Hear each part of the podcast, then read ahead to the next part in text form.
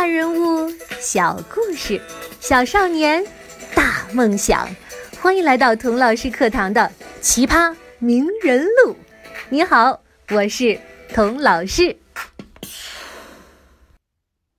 小朋友，从今天开始啊，我要给你讲一个了不起的企业家、设计师、投资人——苹果公司的创始人 Steve Jobs（ 乔布斯）的故事。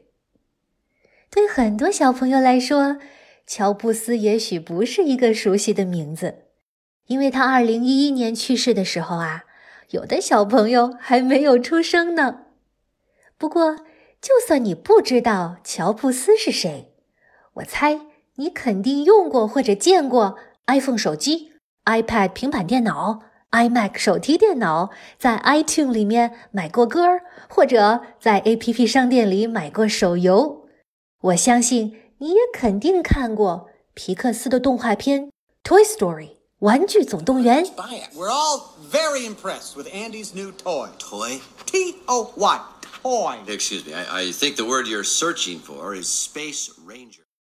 Cars 赛车总动员。Francesco brought to a screeching halt. Lightning McQueen is the first to take advantage. And just like that, folks, Francesco's lead is left in the dust. Finding Nemo，海底总动员。Hey, have you seen my dad? Gotcha! Dad! Dad! Dad! Wait a minute. Is it your dad or my dad? Tori? Nemo! Nemo! I'm coming, Nemo! 还有 The Incredibles，超人总动员。 Ow! Violet! It's not And I knew I'd get blamed for it and I thought he tried to sneak on the plane so I came here and you closed the door before I could find him and then you took off and it's not my fault! all yours all the time, I did! Wait a minute, wait a minute. You left Jack Jack alone? Yes, Mom, I'm completely stupid, of course. Hey, 这都是谁翻译的名字？跟总动员较上劲儿了。是的，我们现在能享受到这些产品，都要感谢乔布斯这个人。不过今天我先不讲他的故事，我呀先给你讲一个童话。故事发生在很久很久以前，在遥远的西天，有一个美丽神奇的山谷，叫称心如意谷。清晨，灿烂的阳光洒下来，洒在树枝上，就会凝结成晶莹甜美的葡萄；洒在水边，就变成了金色的沙粒。夜晚，大朵大朵的云雾从谷底升起，给每座小木屋盖上了温柔的云被。其中一个小木屋里住着一对朴实善良的夫妇，过着称心如意的生活。哎呀，其实只有一件事儿不是那么称心如意，他们非常喜欢孩子，年年岁岁祈求神赐给他们一个孩子，可是岁岁年年都得不到神的眷顾。一天晚上。他们在云雾的笼罩下进入了梦乡，却被一阵敲门声惊醒了。开门一看，是一位瑟瑟发抖的姑娘，手里抱着一个刚出生的婴儿。夫妇俩把姑娘扶进屋里，给她倒了满满一杯葡萄汁，可是姑娘一口也喝不下去。她把头巾取下来，露出了一头比阳光还要灿烂的金发，扑通一声，在夫妇面前跪了下来，把怀里的孩子捧到他俩面前，哭着说：“ 求求你们，救救我的孩子吧！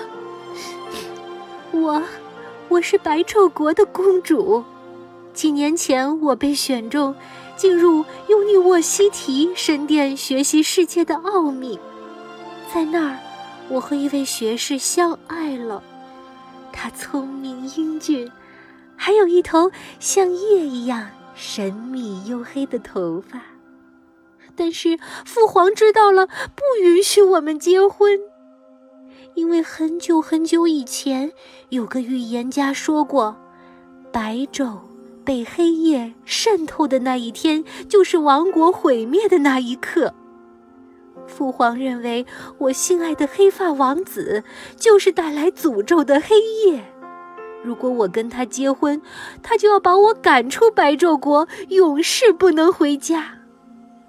可是，可是那时我已经怀孕了，我决定生下这个孩子，但是我不能让父皇知道，因为这个可爱的孩子也有一头黑发，所以我连夜逃出来。夜晚的云雾在我的脚边缭绕，牵引着把我带到了你们家门前。这一定是神的旨意，让我把儿子托付给你们。我什么条件也没有，只希望你们承诺，在他长到十八岁的时候，一定要把他送去尤尼沃西提神殿，让神指引他今后的道路。说完，他深深地看了孩子最后一眼，给夫妇俩鞠了一个躬，头也不回地夺门而去，消失在夜晚的云雾中。夫妇俩抱着怀里的孩子，冥冥之中觉得这就是神送给他们的礼物。他们满心欢喜地收养了这个孩子，把他当做自己的孩子一样疼爱。孩子一天天长大了，越发剑眉黑发，犹如东方王子。他非常非常的聪明，然而在他的心里，仿佛有白昼和黑夜两股力量在挣扎纠缠，使得他的性格。时而像夏天的太阳一样热烈，时而像冬天的雪夜一样寒冷，有时候像诗人一样浪漫，有时候像科学怪人一样冷静偏执。